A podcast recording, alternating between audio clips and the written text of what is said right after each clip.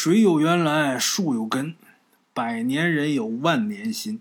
北邙荒家无贫富，云垒浮云变古今。今天呢，给大伙儿学说一段中篇故事，名字叫《五龙神庙》。哎，咱们今儿这故事啊，发生在什么时候呢？发生在清朝末年，实际确切的时间啊，也不那么准。说清朝末年也行。你说清朝中期也行，你说清末民初也可以，时间没那么准确，但是不可以是一九四九年以后，因为一九四九年以后新中国成立了，万物都不能成精了，哎，咱这书必须得安排在不能成精以前，因为这里边有妖怪，有神仙，所以必须得是四九年往前。哎，这故事发生在哪儿呢？具体的地点不重要，大伙儿记住是北方的一个故事。你说它是北京的也行，你说的是天津郊区的也可以，你说的是发生在东北的也没问题。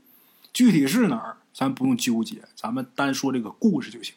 为什么？因为相似的传说呀，各地都有，多都是大同小异。但是今天我说这个是最全、最具体的。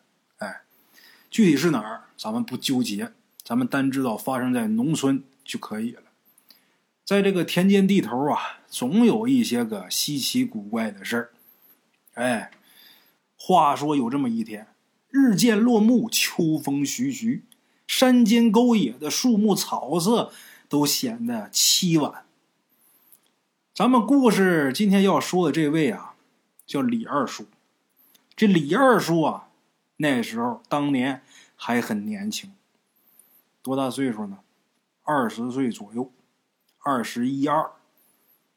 这个时候太阳快落山了，他呢正从这县城啊赶集回来，往家里边走。家里边离这个县城，这个村离县城足得有二十多里地。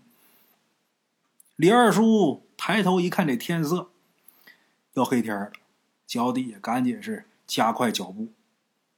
这会儿是正值深秋，这天说冷不冷，说热不热。李二叔身上穿着一件红色的薄毛衣，外边呢套了一件罩衣，脚底下这个步子一快，人这个血液循环一起来，感觉热了，脑门见汗了。就这样，李二叔啊，把自己外边套的这件罩衣就给脱了，在手里边拿着，脚底这速度。可没见慢，走得快，很快就到了一山上。回家得翻山越岭的，这山叫什么呢？叫汉庄王山。哎，这个地方离他家已经很近了，只要下了山，再过一个村就能到家。这个汉庄王山上为什么要提这儿啊？汉庄王山有一庙，这庙呢？什么时候有的不知道，何年何月谁建的都不知道。这庙的名字叫什么呢？五龙庙。听这个名字啊，像是给龙王爷建的，可能是附近的老百姓为了祈求老天风调雨顺修的这个庙吧，应该是。看这庙年头啊，也不短了，也挺长了。但是到底是哪年建的，谁建的，是一概不知。李二叔走到这儿的时候啊，远远的就看见这山顶上这庙门大开。以前也打这路过过，也见过这个庙，但是庙里门都是关着的，他从来没进去过。这回一看呢，这庙门开着呢。这庙里边什么样？因为离得太远啊，看不清楚。李二叔心想：反正我也快到家了，我上去看看去。他对这个庙感兴趣，为什么？因为他一直有一个习惯，见庙就拜。这跟唐僧似的，唐僧西天取经这一路上，但凡见着庙，甭管是大寺院还是小寺庙，肯定都得下来进去去拜拜去。李二叔也有这个习惯，他跟唐僧倒是比不了，但是平时也是喜欢逛庙，喜欢拜佛。哎，进去拜去。等他走到这个山顶庙门口的时候，这时候在山顶看，这太阳啊还剩半拉，红彤彤的。这会儿太阳快落山的时候，特别红，也不那么刺眼。还有半个太阳。到这庙门口，他把脑袋先伸进去看了看，看看里边的情形。庙不大啊，顺这庙门往里边看，能看见这供台上空空如也，什么都没有，香蜡纸供，连个香炉都没有。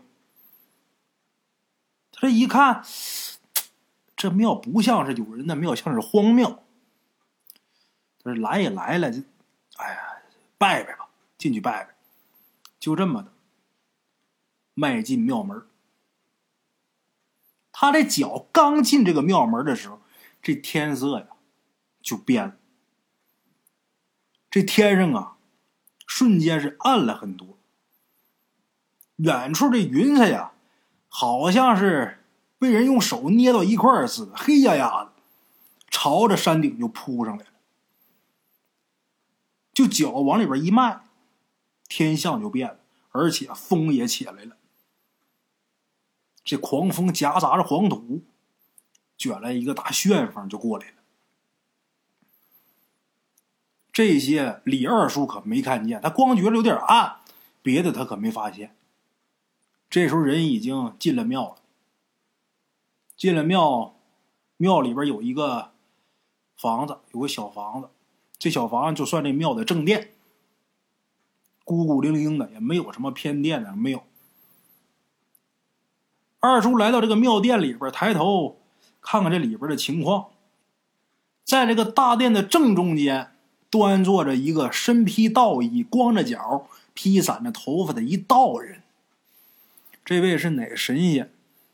李二叔也不知道。这供的是谁呢？没见过。李二叔又在这个庙里边啊，从左往右又转了一圈，转一圈看见这个有白色的、黄色的、蓝色的、紫色的、黑色的五种颜色的龙。正殿里边，五条龙张牙舞爪，盘在五根柱子上。李二叔从左往右看，最后看到的是一条黑龙。看这条黑龙的时候，把李二叔给吓一大跳，全身惊出一身汗。怎么的呢？因为这黑龙的造型跟那四条不一样。这黑龙的爪子里边滴露着一个鲜红的泥塑人头。哎，这人头啊，头发披散着，俩眼睛瞪多大，而且打的眼里还往出淌血。只不过这年深日久啊。这个血的颜色呀，都已经变得有点黑了，不那么鲜红，有点暗淡，但是能看出来，这是血。当时塑的时候，就是按照这么一个恐怖的形象塑的。虽然知道是泥塑的，但是也把李二叔给吓一跳，站那儿平复了好一阵儿可是这心情啊，还是踏实不了。这会儿李二叔就有点开始后悔来这地方，这心砰砰砰砰跳。李二叔强作镇定，把手里边拎的那件罩衣扔地上，跪到这件衣服上，朝着那个道人呐拜了三拜。他这头磕完之后，这门刚磕完，就听身后砰的一下。这庙门自己关上了，吧嗒一声震的这个屋顶梁上的灰都往下直掉。关门的力度挺大，这一声响把本来就心惊胆战这个李二叔啊，吓得赶紧又磕了几个响头。本想呢，这门是我磕头给磕关上的，我再磕几个，我再给他磕开。可是甭管怎么磕，脑袋往地上撞的咚咚的，这门纹丝没动，关着。李二叔吓得趴地上不敢动。就这时候，他感觉自己后背有人拍了一下自己，回头一看，没看见人。回头张望的时候，感觉自己的后背啊，又让人拍了一下。他又回头看，还是什么都没有。这一下就慌了。刚才那些呀，没什么。虽说害怕瘆得慌，但是并没觉得怎么特别的离奇。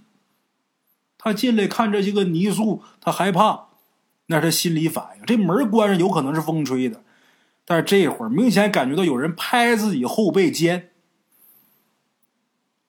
这就不对了，慌了，站起来连罩衣都没拿，夺门而出跑了。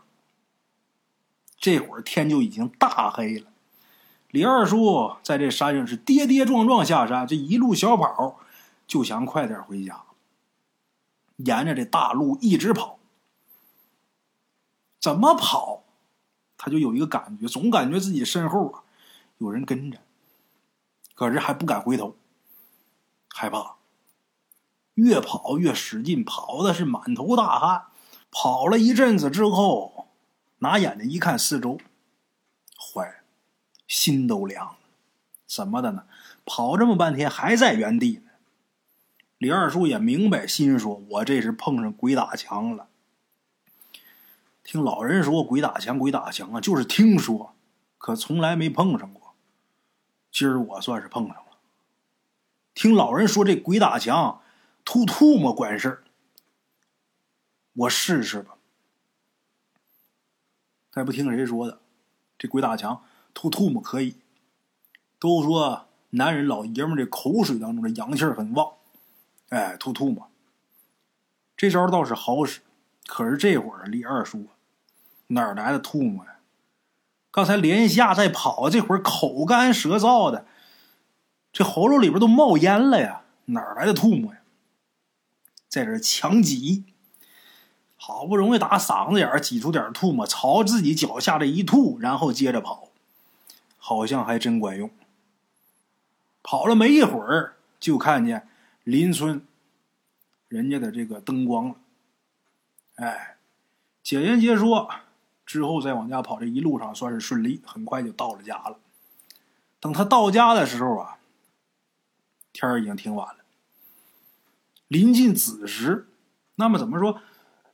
这一道走这么长时间，因为碰上鬼打墙了，在那儿绕扯了好半天。回家之后，推门进屋。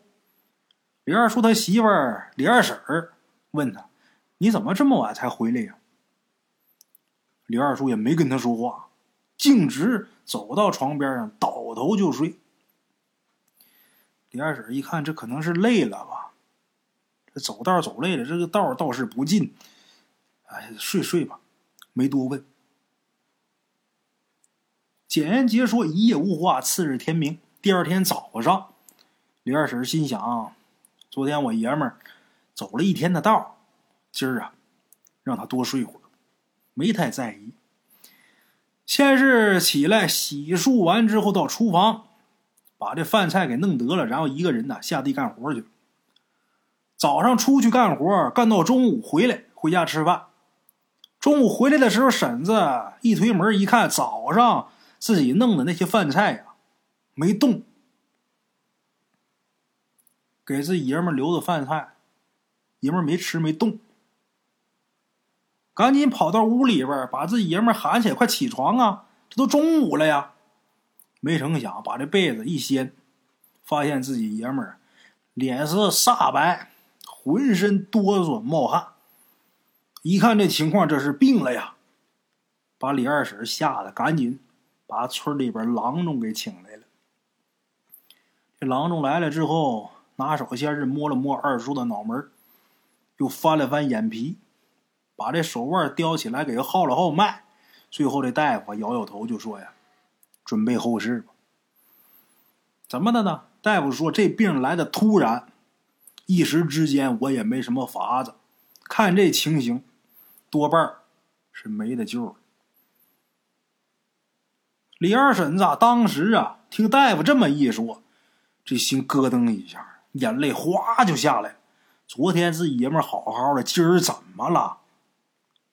这就要死？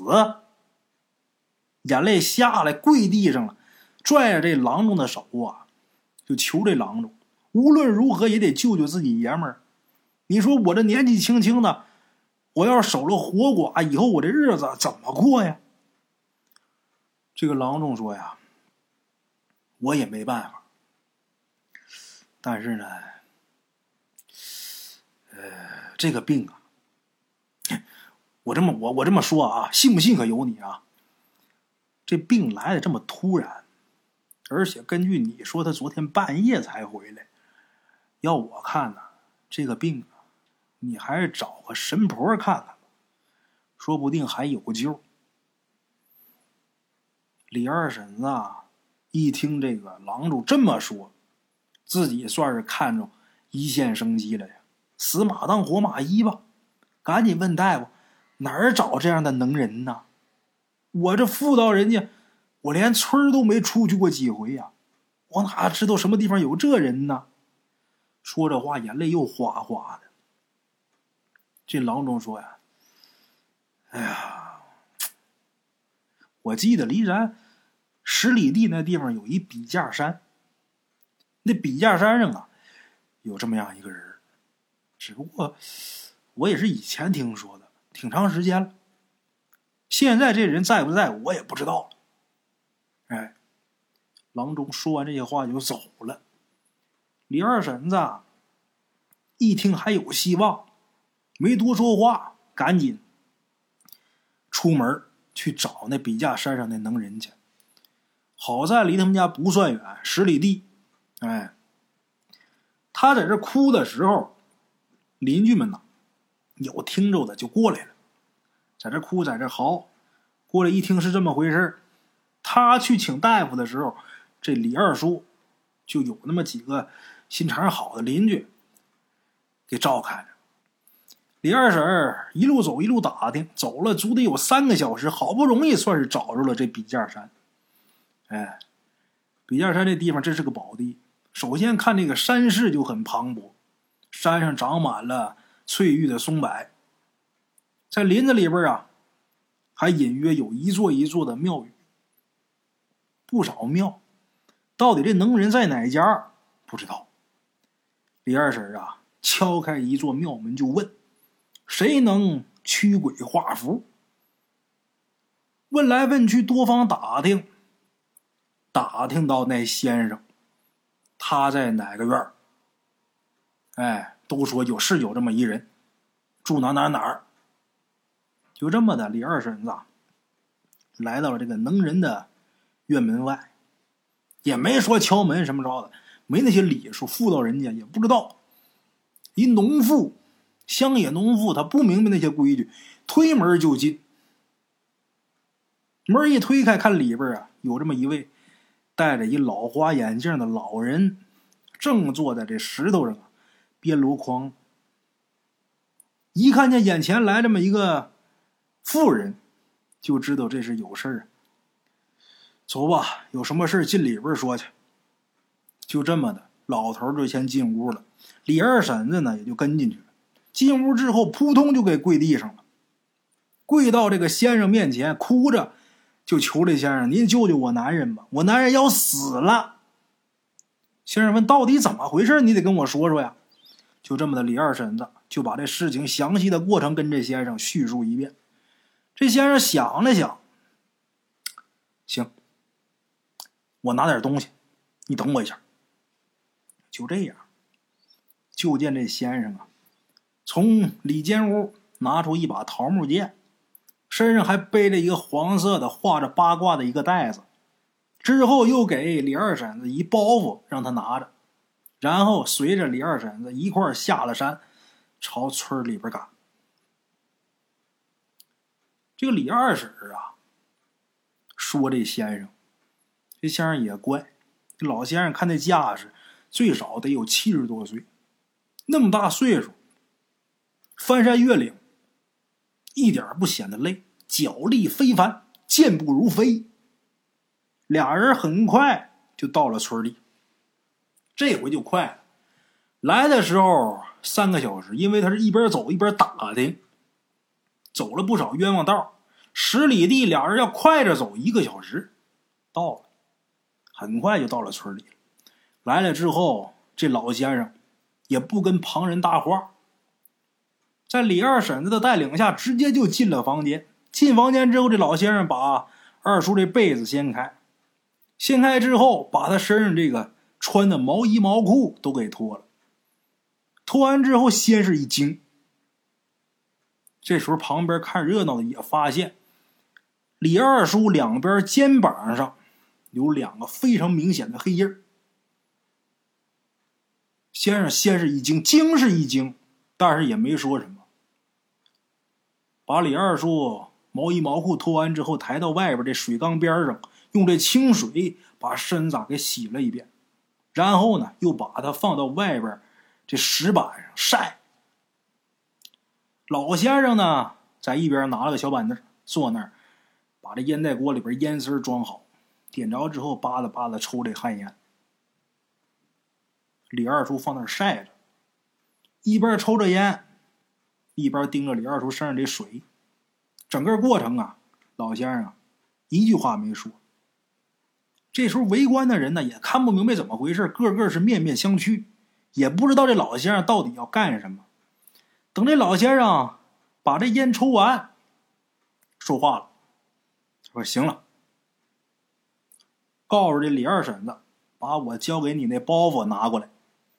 包拿来之后，打里边拿出一件。”画了太极图的这么一道袍，哎，他先把这袍子先穿上，然后从这个包袱里边啊，拿出朱砂呀、毛笔呀，还有这个调朱砂的小本儿啊，把这些家伙事都拿出来之后，把这个朱砂也调得了，这个笔呀也浸透了，然后他跟这些看热闹的说：“大伙儿都散了。”这地方不方便留外人。李二婶子一听老先生这么说，就把大伙就都给推出院门了，都推出去了。推出去把门插好，再回来的时候，这老先生说了：“把你男人的内裤也脱了。”李二婶子没说话，默默照做。这会儿把李二叔给扒了个精光。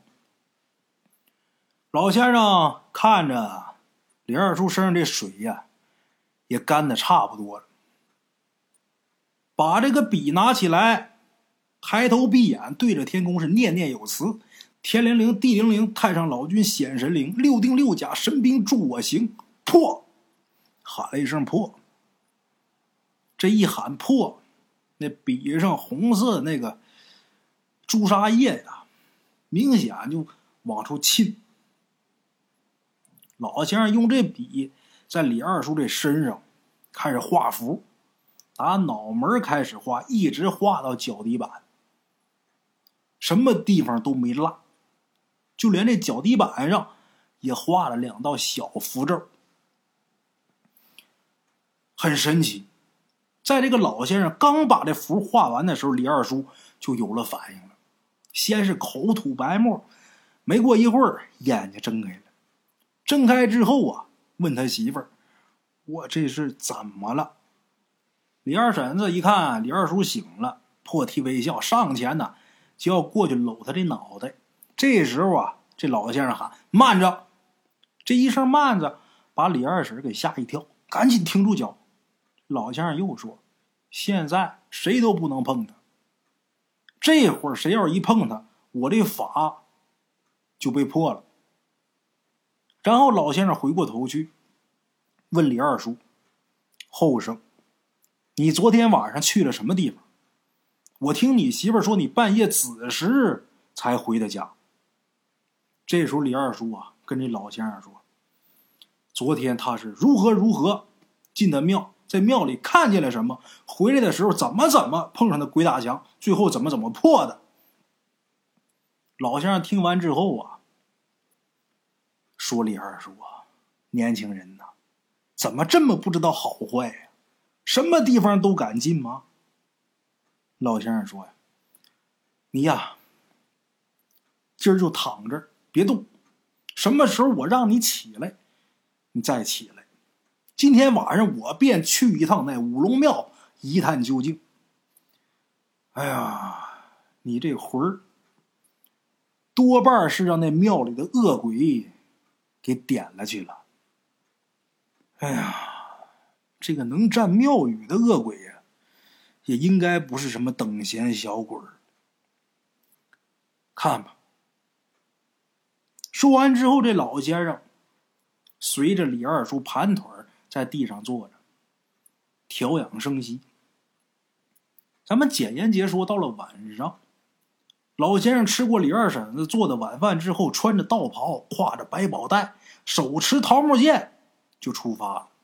李二叔这会儿还在那石头板上躺着，瞪着俩眼睛看着天空。李二婶收拾完碗筷，打屋里边出来，手里边拎个小板凳。坐到李二叔身边陪着他。花开两朵，各表一枝。咱们再说说这老先生。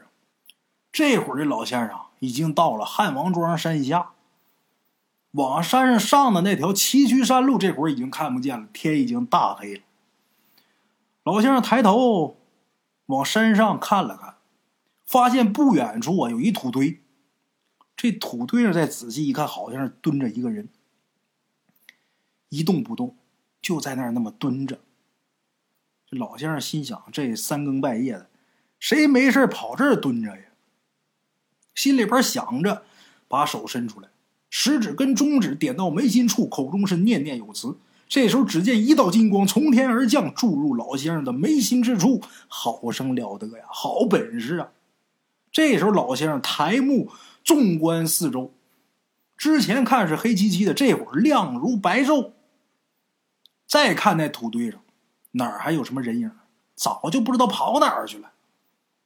老先生一步一步朝山上走，突然间，远处这山坳里边啊，传过来一阵凄厉的女子喊叫声。老先生赶紧奔着这个声音呐跑过去，可是等到那儿一看，空空如也，什么都没有。老先生又折回来，心想：这鬼东西真狡猾！你等我到这个庙上。一探究竟，我倒要看看你是何方妖孽。就在此时啊，有一股阴风打这个山脚下朝山上涌。老先生心想：不就是一股阴风吗？我能怕你？正好我老头子乘着这股风上去罢了。于是这老先生在暗中使着一个六丁六甲遁术，打山底下刮上一股阴风，他不但不怕，这老先生还要坐着这股风上山。本事多大呀？那么说什么叫六丁六甲术呢？相传呐，这六丁六甲乃是九天玄女授予玉帝的。这六丁为丁卯、丁巳、丁未、丁酉、丁亥、丁丑，这是阴神。六甲为甲子、甲戌、甲申、甲午、甲辰、甲寅，这为阳神。据说这六丁六甲能行风雷、治鬼人。了不起的本事，这老先生会。老先生乘着这股风，很快就到了山顶。到山顶，到这个庙门口，在庙门口一站，那股子风没停，送他上来这股风没停。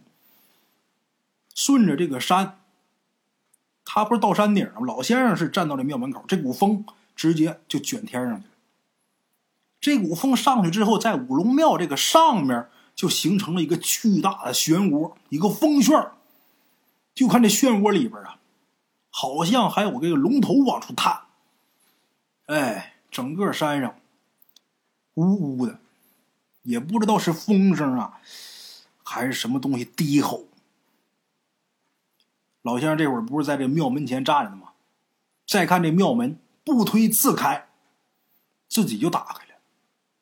老先生往里边看了看情形，这时候啊，这庙里突然间传出一声音。这声音感觉是打那泥胎塑像这个嘴里边出来的。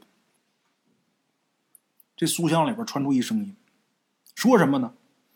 我乃天机道人，凡人速速离开。这老先生一听完之后啊，乐了，哼，大胆妖孽！你盘踞庙宇也就罢了，现在居然敢冒充大罗金仙欺瞒于我！这时候老先生就听这泥胎塑像一阵狂笑，笑完之后，这泥胎塑像问他：“你不信吗？”老先生肯定不信呐。这时候早就已经手持桃木剑，手指头掐上剑诀了。老先生大声说：“我信你才怪，不然我这老头子白活这么长时间了。”快快现了身来！说完，剑尖一挑，从这个百宝袋里边飞出一张黄符，直奔这神像眉心而去。但是这会儿就见这符咒啊，还没飞到这个神像跟前呢，就听“噗”的一声，着了火了，飘飘荡荡化为灰烬。符着了。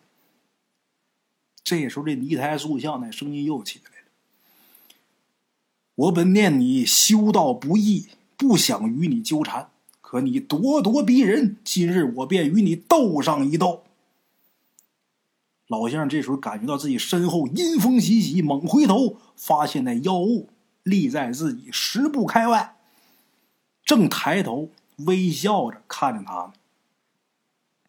一看这妖物长什么样呢？这算是现本形了呗？长什么样？全身呐，只穿了一件绣罗汗衫，脚上呢穿着一双玲珑红面的莲花鞋。这脸蛋不吓人，很好看，长得貌美如花。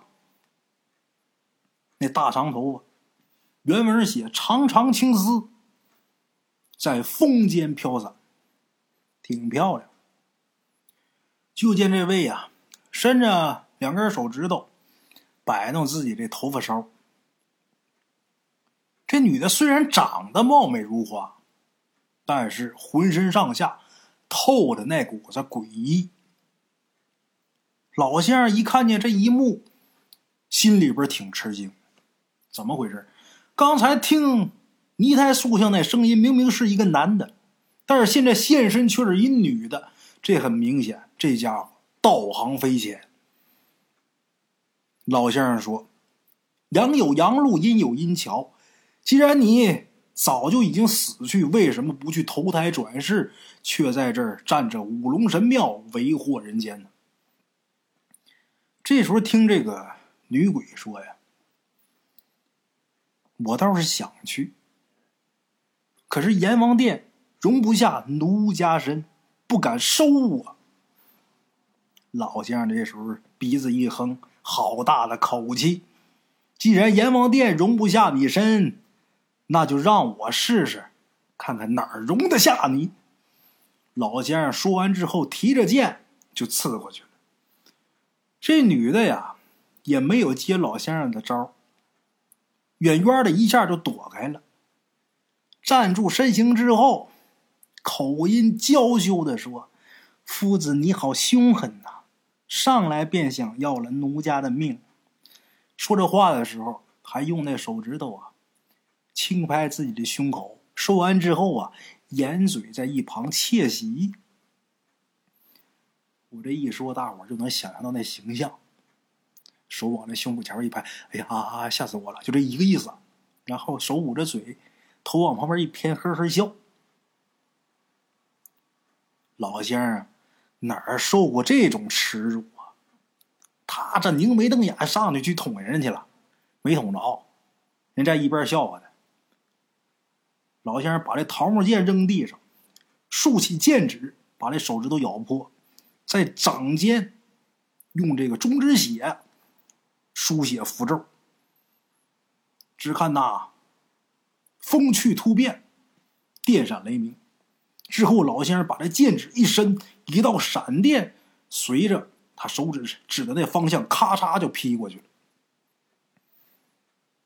这女鬼赶紧躲避。他躲开，这女的身后啊，有一棵大树。在这个殿外有一棵大树，老先生手指头打出去这道闪电，刚好把这大树给击中了。就听咔嚓一声，这大树裂成两半。老先生这手指头干出这道闪电，等于是电力十足啊！这得有个几十万伏。咔就把这大树给干两半了，这树枝也起了火了。这时候这女鬼也怒了，这女鬼喊：“那老东西啊，别以为我怕你不成！按辈分，你叫我声奶奶都不亏。说话间，这女鬼两条柳眉倒立，怒目圆睁，发出一种刺耳的叫声，这声音好像能贯穿三界似的，很刺耳。老先生赶紧手里边捏了一个莲花指诀，默念三清神咒。念这是护体的，不至于被这声音所伤。为躲这一劫，老先生耗费大量心力。这时候明显感觉心力不足，这声音快要消失的时候，老先生就听自己呀耳朵旁边疾风呼呼而生，眼睛睁开一看，那妖孽正提着剑飞身刺来。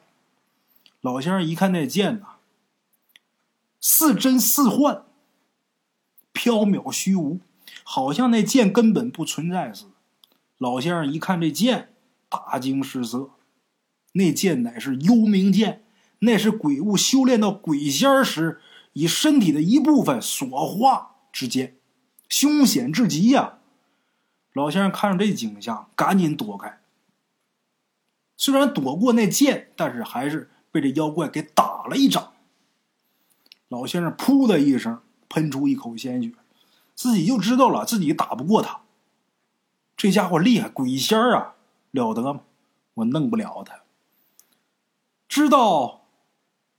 敌不过对方，老先生赶紧起了一个六丁六甲遁形术，瞬间消失在山上。他这六丁六甲遁形术挺厉害，这一隐一顿，打山顶来到了山下。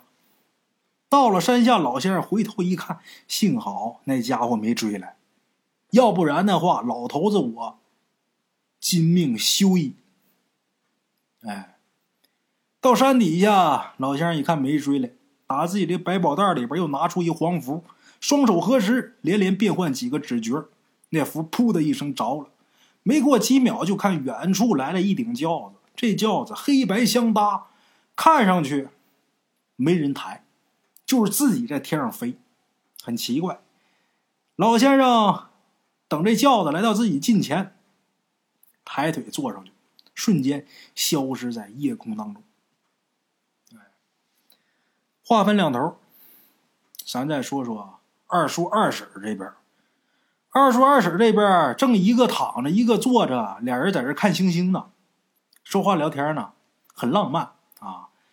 就见远处飞过来一顶轿子，正在这聊着呢，打那来一轿子，这轿子黑幔白帐，上面还挂着一盏白灯笼，特别像给死人烧的那轿子。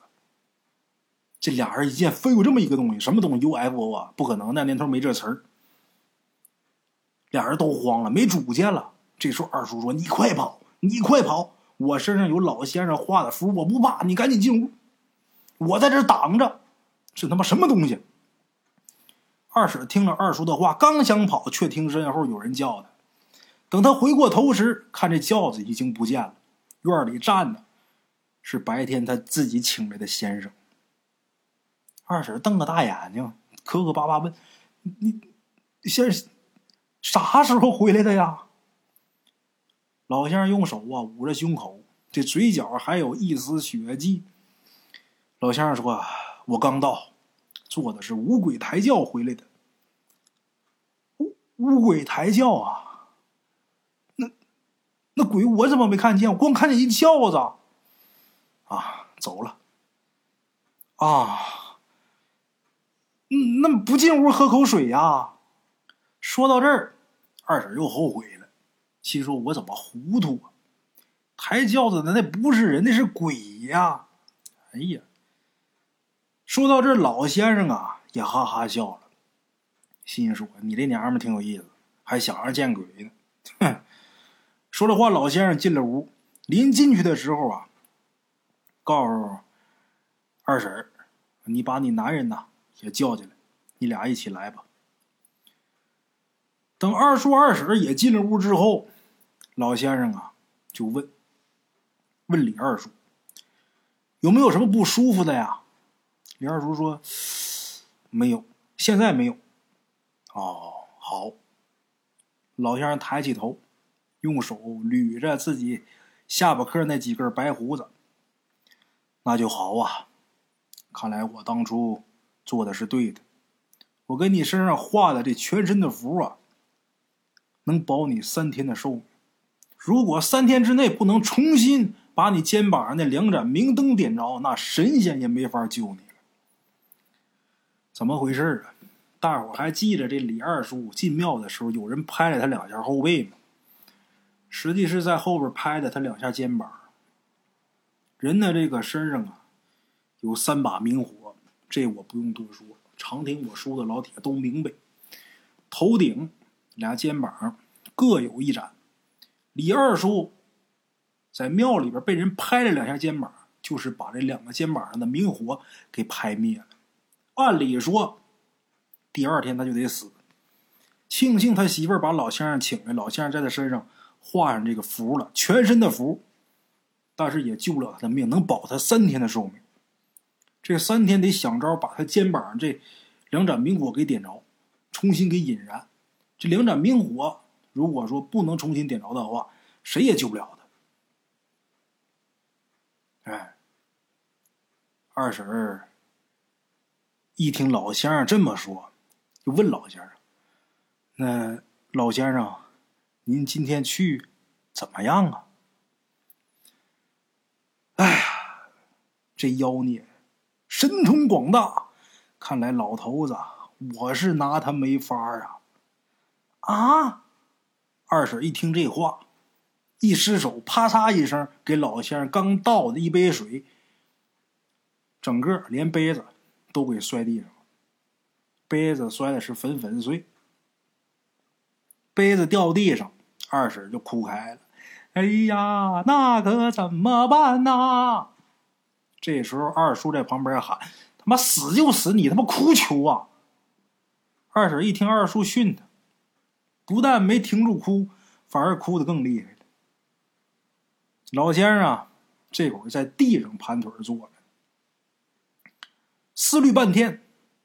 老先生说：“呀，哎，办法总会有的。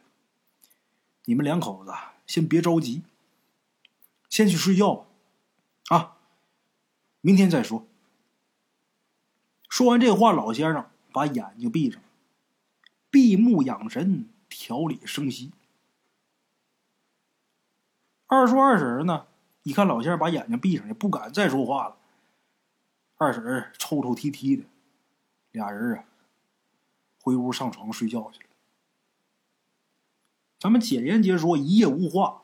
次日天明，第二天，第二天天一亮，老先生的精神头啊，照比昨天晚上就好很多了。昨天让这女鬼呀一掌给打伤了，歇了一晚上，调的挺好。哎，早上起来吃饭，在吃饭的时候呢，二婶就又问老先生：“先生，今天有什么办法吗？”老先生说。没有，二婶一听心里边就恼了。昨天说没招，我合计过一晚上能有啥办法吗？他告诉我没有，一共三天时间，今儿可第二天了。这心里边开始恼，端着饭碗上一边去了，一边走一边嘟囔：“什么破庙啊！干脆去把它给拆了。庙里边又没神仙。”有不神仙，也不至于说让鬼占了，拆了他破庙。一边走一边念叨，端着碗就上一边吃饭去了。这个时候啊，二叔正准备动筷啊，还没动筷呢。老先生一听二婶这么一说，拿手啪一拍桌子，乐了：“哎，有了！”二叔赶紧问：“什么有了呀？”有办法救你了呀！糊涂啊！幸亏你媳妇提醒啊！二婶一听老先生这话，赶紧也过来问呢：有什么办法的呀？老先生说呀：“既然这庙是五龙神庙，五龙神庙供的是谁呀？五龙真君呐！那咱就请五龙真君来收了这妖孽。”二叔二婶一听也说：“是啊，哪有别人站在自己家不管的呀？”就是这五龙真君庙啊，可不老少啊。那那个五龙神，他能理会这么一个小地方的一个小破庙吗？老先生说了：“哎，这倒不怕。如果他不来的话，那我就让祖师爷跟他说个情。好，就这么定了。”简言杰说，长话短聊。当天吃完饭，老先生指派二婶去了城里，干嘛呢？到城里去买水果、买香烛。走之前，老先生特意嘱咐。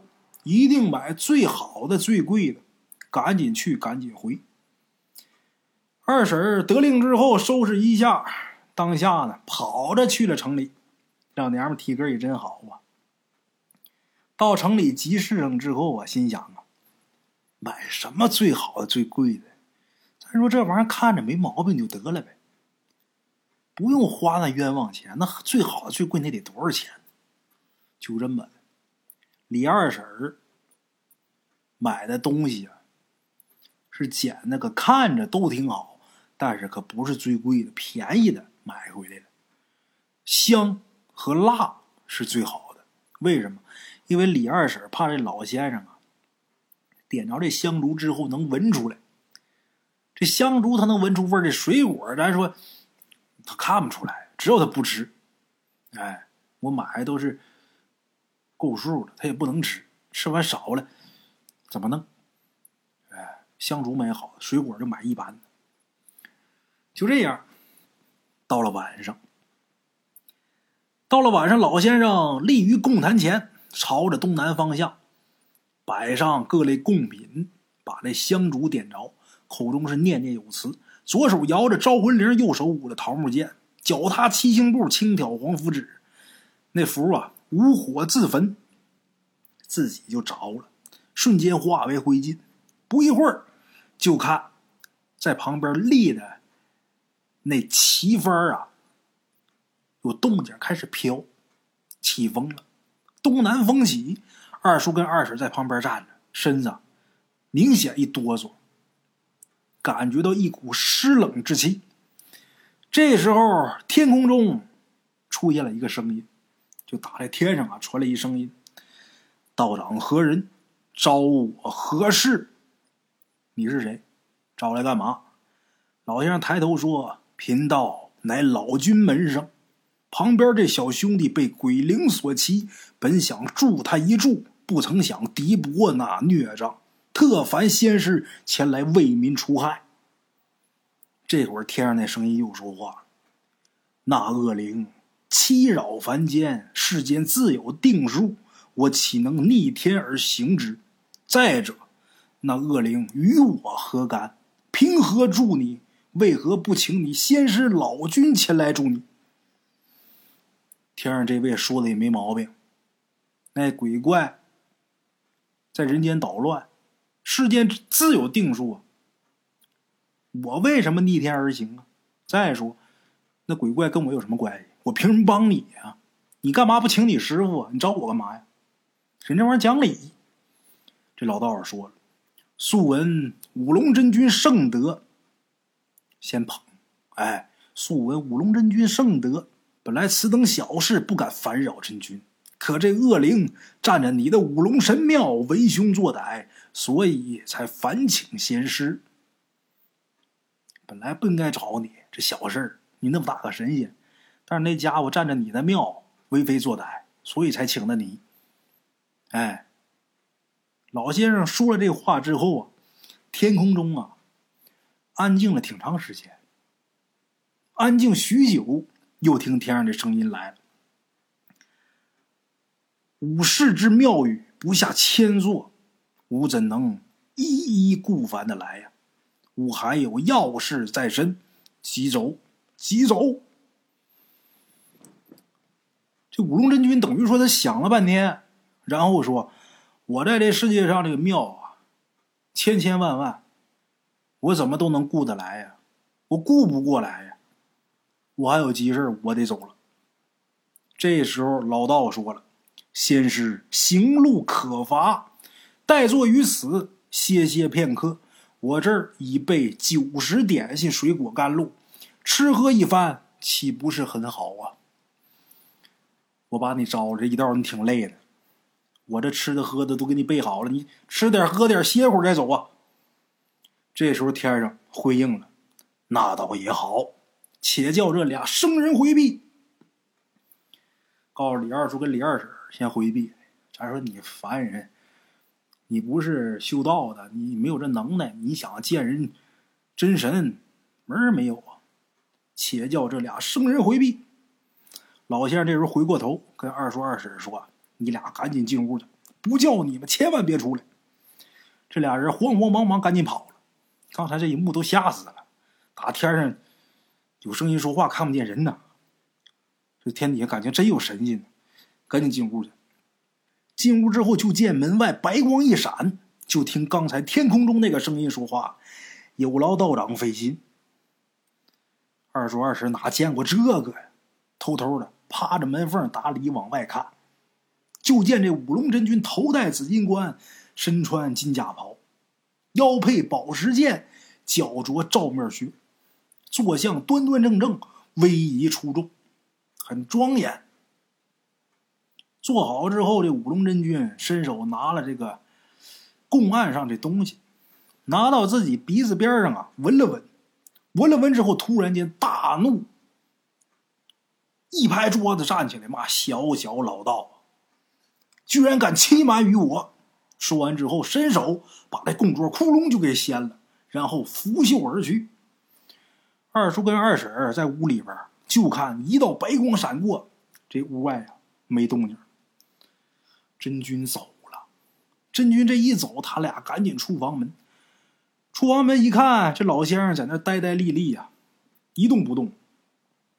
等他们走过来之后，老先生突然间回头，大声怒骂呀：“骂谁呀？骂李二婶子！告诉你准备最好的，你怎么？哎呀，这下好了，等着死吧！”这突如其来的状况。把李二婶子吓得直接就跪地上了，战战兢兢，一边哭一边说：“都是我的错呀！我一时贪图了便宜，买了那中看又便宜的，本想着可以少花点钱，可是没想到啊！”说着话，李二婶子又哭了，这老娘们就哭能耐。哎，老先生站旁边一边叹气一边意味深长的说：“呀，哎呀，人在做，天在看。”然后回过头来，老先生说。本来这五龙真君只要是吃了咱们的东西，他就得替咱们办事。可是现在，哎呀，这会儿一旁的二叔赶紧，那现在咱怎么办呢？他挺关心的，因为办不明白死的是他呀。老先生说：“现在现在没招，等明天吧，明天让你媳妇儿再去城里去一趟。”挑最好的、最贵的吃的、喝的买回来，只有请祖师爷出面了。说完之后，老道士自己一个人回屋去了。这夫妻二人呐，在外边收拾完之后，这二婶啊死活不进屋啊。为什么？没脸进去，觉得自己对不住老先生一片苦心呢，没脸见人。可是。这二婶不知道，老先生这时候不在屋里边人虽然是进了屋了，但是老先生在屋里边使了一个六丁六甲遁术，趁着那五鬼叫已经离开这儿了。这夫妻二人呐，在门外过了一夜。一夜无话，次日天明。第二天天刚亮，二婶又进城去了。这回呀，再也不敢贪小便宜了，买的东西都是挑最好的、最贵的。卖东西这些店家个个是眉开眼笑啊。哎呀，多长时间碰不着这么一个大方的？好，话分两头。咱们说说这老先生离开李二叔他们家之后去哪儿了？老先生坐着这五鬼轿，径直来到了百里之外穆家庄的一户人家的院子当中。这轿子刚停稳，还没下轿，就听见这屋里有人说话。这声音特别惊奇：“哎，师兄，你怎么来了？”说这话，这门啊，自己个儿就开了。这会儿啊，正值半夜丑时，天特别黑，光能看见个影子。老先生这会儿在门外回答：“哎，这不是来看看师弟吗？说这话，老先生下轿进屋。进屋之后，就看见一个光着上半身、下半身穿着一条白裤子的，呃，这么一个五十多岁的一个老汉儿，端坐在床上。身边桌子上这烛台呀，这会儿已经点着了，噗呲噗呲着呢。老先生进来之后，坐到椅子上就说：“呀，师弟进来可好啊？”“，好，好，肯定好。”说这话笑了。想必师兄前来，定是有什么事儿吧？我看你神色慌然，精力大不如从前呐。唉，实不相瞒呐，前两天碰着一个硬茬子，差点要了我老头子的命，中了他一掌，又接二连三的做法。嗨，这不这样啊？到底是什么东西，还能伤得了师兄？快快说来，我听听。于是这老先生就把他这两天碰到的始末跟自己师弟啊讲了一遍。他这师弟听完之后大惊失色呀！哎呦我的天！我在此地足得有三十多年了，这地方居然还有这么厉害的东西，我还以为天下太平呢，真是惭愧呀！哎，师弟。我看这孽障啊，修炼了至少得有五百年朝上，他肯定是最近呢才到我们这儿来的，要不然我们之前不可能发现不了。这家伙啊，现在已经到了鬼仙儿的地步了，不是你我能除掉的。所以呀，哦，所以你来找我，想让我助你请祖师爷前来吗？哎呀，本来呀。我已经请了五龙真君前来降死妖孽了，没成想那家那婆娘啊贪小便宜，弄了点下等贡品。五龙真君大怒之下掀了供桌，拂袖而去。由此啊，我才想请祖师爷去说个情。毕竟那妖孽占的是他的庙宇呀。哦，原来如此。那师兄这次就是让。我助你烦请祖师呗。是啊，我也是没办法。我现在连起坛都快起不动了，所以呀，特地请师弟来帮我。哎，师兄客气，快让我看看你这伤的如何。啊，那日受伤之后啊，我自己调养了一下，但这胸口啊还是有点疼。说着话，老先生就把自己的罩衣给脱了，毛衣也脱了。把上身脱光了，就看这个伤处啊，有一个深红色的掌印。这个掌印是什么状态？感觉好像随时打在地方都血要渗出来似的，很严重。这个师弟啊，让老先生坐到床上去，然后他下地取了银针，把符纸什么东西都拿来，先是拿这针呐，把这伤处都给扎了一遍。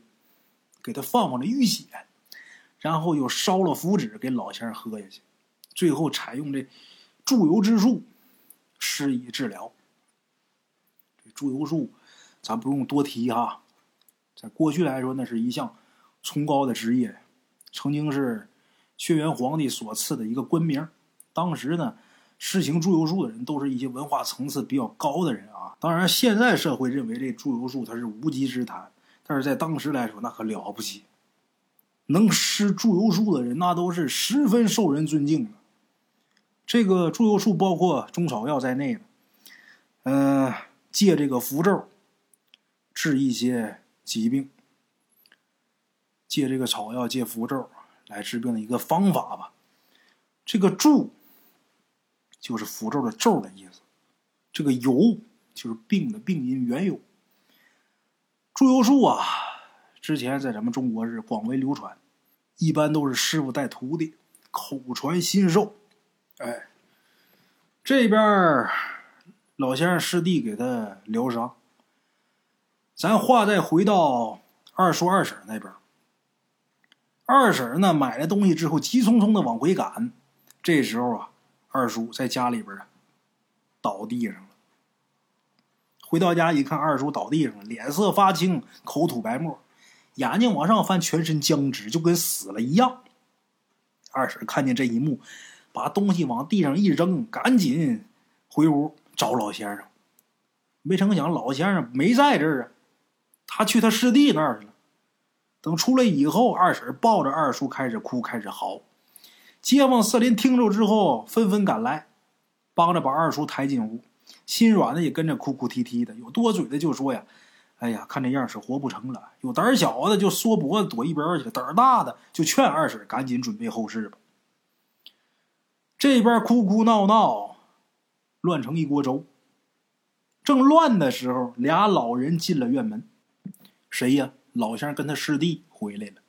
昨天晚上，他师弟给他疗完伤，这会儿精神头也好了，而且两个人呐也请了祖师爷，让祖师爷跟五龙真君说情，都办完了。这会儿刚回来，正好碰着这一幕。哎，俩人一看这情况，没多犹豫，赶紧上前施法救治。好在呢，没过一会儿，李二叔这身子慢慢就软下来了。也不翻白眼儿，嘴里边也不冒白沫，但是还是昏迷不醒。这俩人啊，做完这些之后啊，驱散众人，重新开坛施法。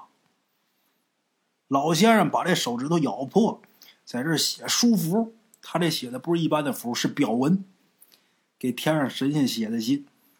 写了好一会儿才写完，之后拿着这个铃铛，摇铃舞剑，把这个。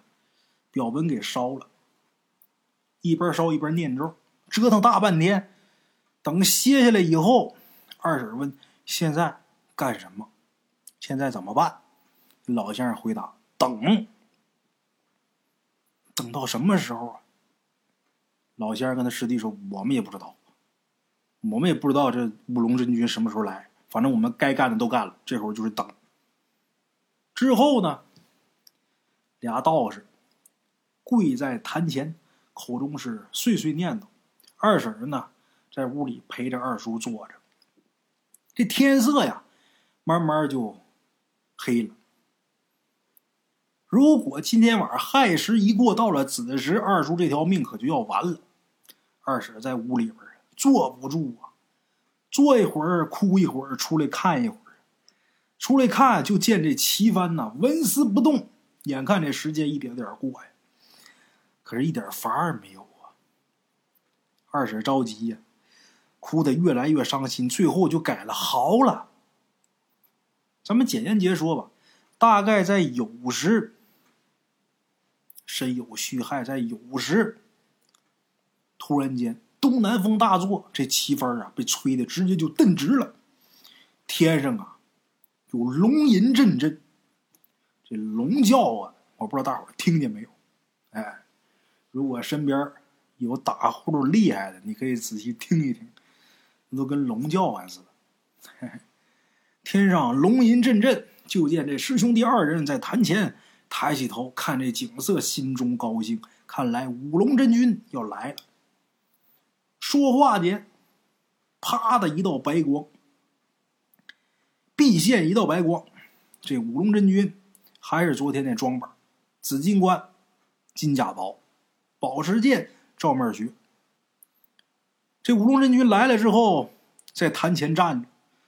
五龙真君说：“既然老君说情，那我便助你们一助。谁随我一块儿去？”五龙真君来了，你师傅跟我说了，哎，行，我可以帮帮你。你俩谁跟我去？那跟大罗金仙一起战斗，那机会可不多呀。老仙儿没想到这五龙真君还会让一凡人跟他一块儿去。老仙儿说：“我去吧。”一听这话，老先生他师弟呀也不干了。咱说能跟塔罗金仙一起斗法，一起除妖，那得什么福分？师弟说：“那个师兄啊，还是我去吧。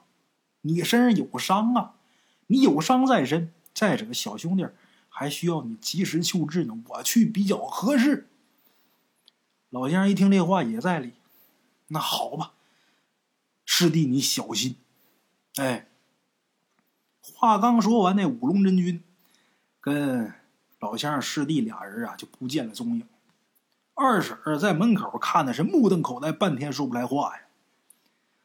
话说这五龙真君还有老乡的师弟俩人赶到五龙庙，到这之后，这妖孽好像早就已经知道情况了，化作一团青烟，正要跑，这五龙真君法眼一张，施下一道巨雷闪电，顿时把这妖孽击落到五龙庙前。刚要跑，化了一道青烟要飞，啪一个雷就给干那儿。老乡他师弟呢，这会儿也咬破中指，在自己右掌当中画了一道雷霆符，默默念动咒语，一伸掌，一道雷出，这叫掌心雷。但是他这雷被那妖物啊一闪身给躲过去了。五龙真君在旁边一看，就说：“哎，你不行，看我的。”然后接连施了几道惊雷，把这个妖物是团团围住。五龙真君口称：“大胆妖孽！”竟敢占我庙宇，毁我名声！该死，该死！又看这妖女啊，就穿着一个罗织汗衫。这五龙真君又骂：“光天化日之下，这会儿是黑天。”五龙真君说：“光天化日之下，你居然穿的如此风骚妩媚，有伤风化，十足该死，十足该死啊！”咱也不知道这五龙真君说的到底是不是心里话啊，反正嘴上是这么说的。哎，这时候这妖孽啊，早就已经跪在地上求饶了，说话那声音跟银铃似的，响彻天际。哎，这个这女鬼说呀：“民女乃大宋元丰年间人士，本名陈秀莲。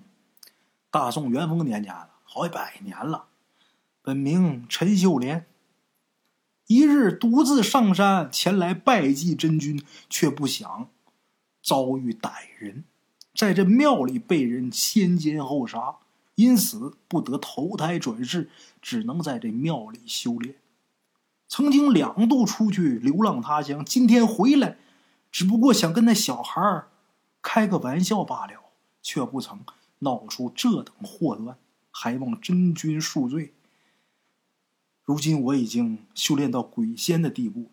前两天那道士前来，我也并没取他性命，还望真君饶命。小女子只求有朝之日遇上那得道仙人，渡我成仙，还望真君饶命啊！说完之后，趴地上就哭了。这女鬼说呀，他是大宋元丰年间的人，本来叫陈秀莲。有这么一天，自己上山来。这个真君庙拜真君，没成想碰着坏人了，在这庙里边给他先奸后杀了，所以呢，他死在真君庙，阎王爷不收他，所以他没办法投胎转世。再一个是横死的、冤死的，不能投胎转世，就在这儿修炼。没成想，还修炼成鬼仙了。之前跟这个李二叔啊，跟那小孩啊，就是开个玩笑，没想说想害他命。前两天这道士来。我也没要他命，就是给他打伤了。你就饶了我吧，我也想走正道，希望有朝之日能碰上得道仙人渡我成仙。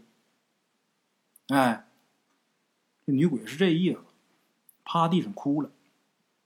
这老先生他师弟啊，听完之后心里边动了恻隐之心，可是，一边这五龙真君却不以为然。老先生他师弟他毕竟是凡人，所以听这话心里边啊。还挺觉得这姑娘不容易的，可是这五龙真君呢不以为然，他是神仙。五龙真君说呀：“小小鬼魅也想妄图仙境，休想，不知羞耻。”说完之后，又施了一道炸天雷下去。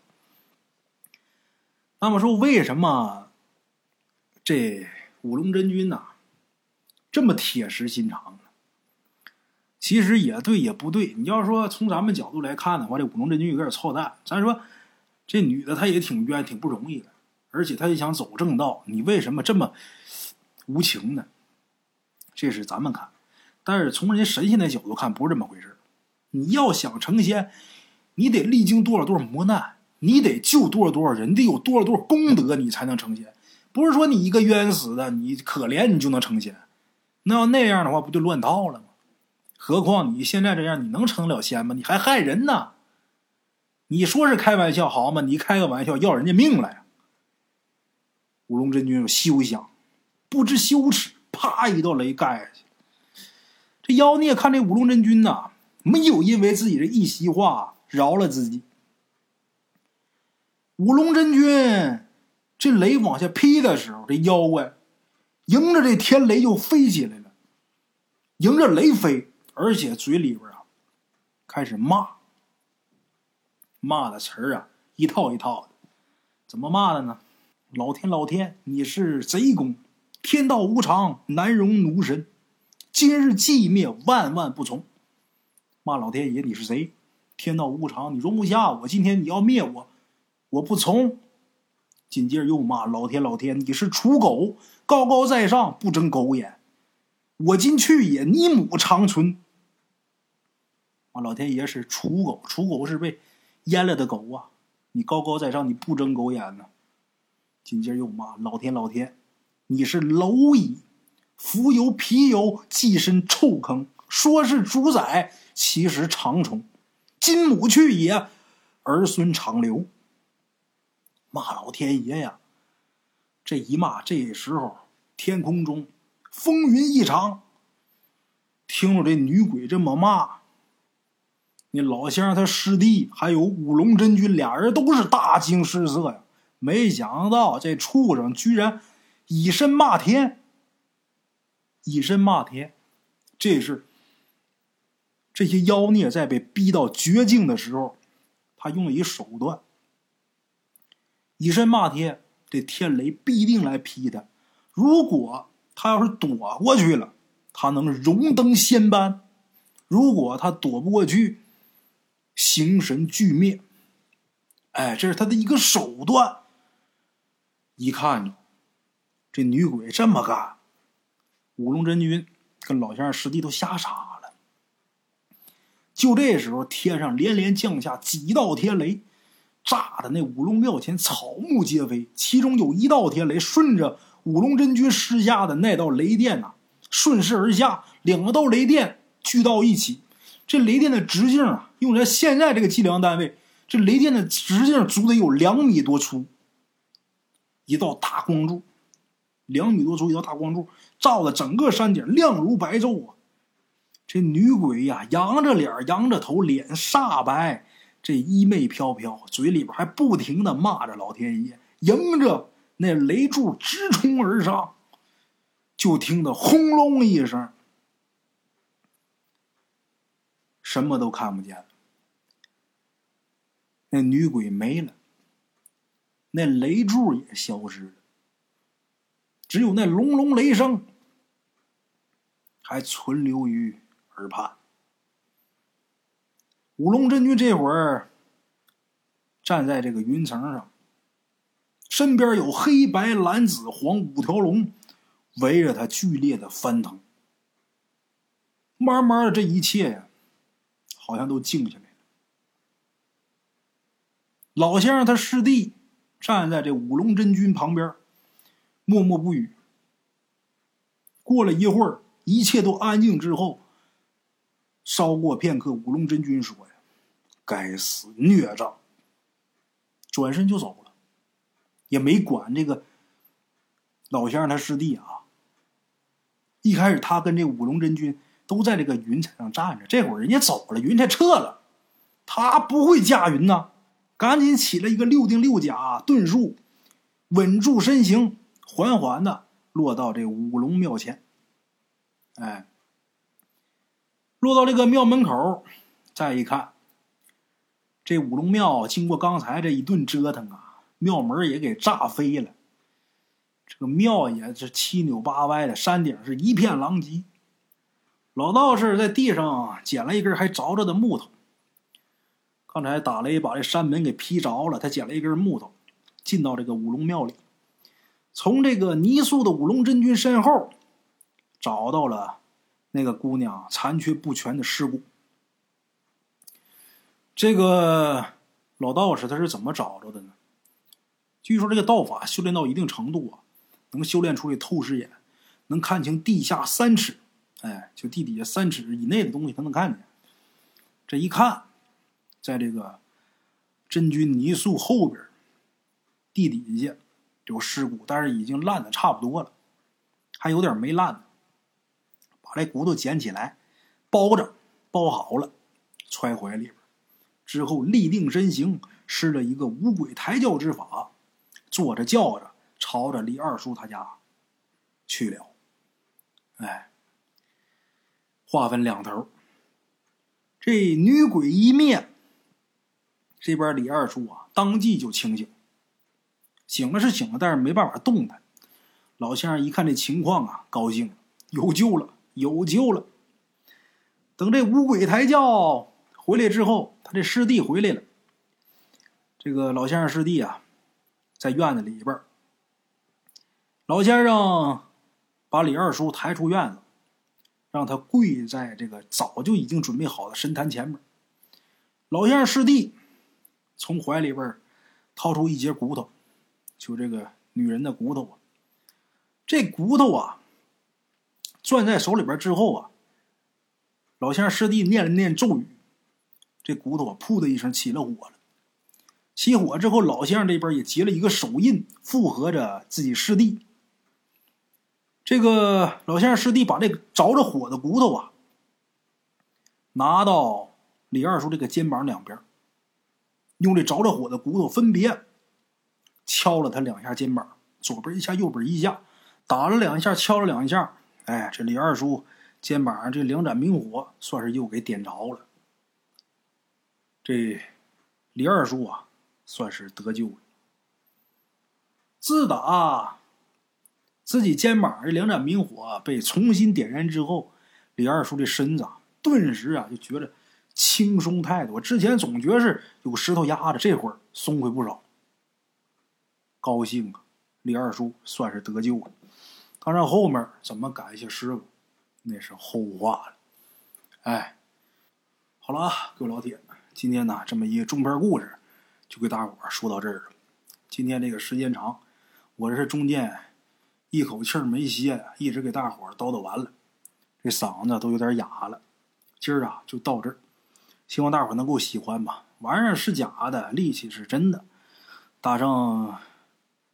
明天再给大伙儿接着说，啊，明天见。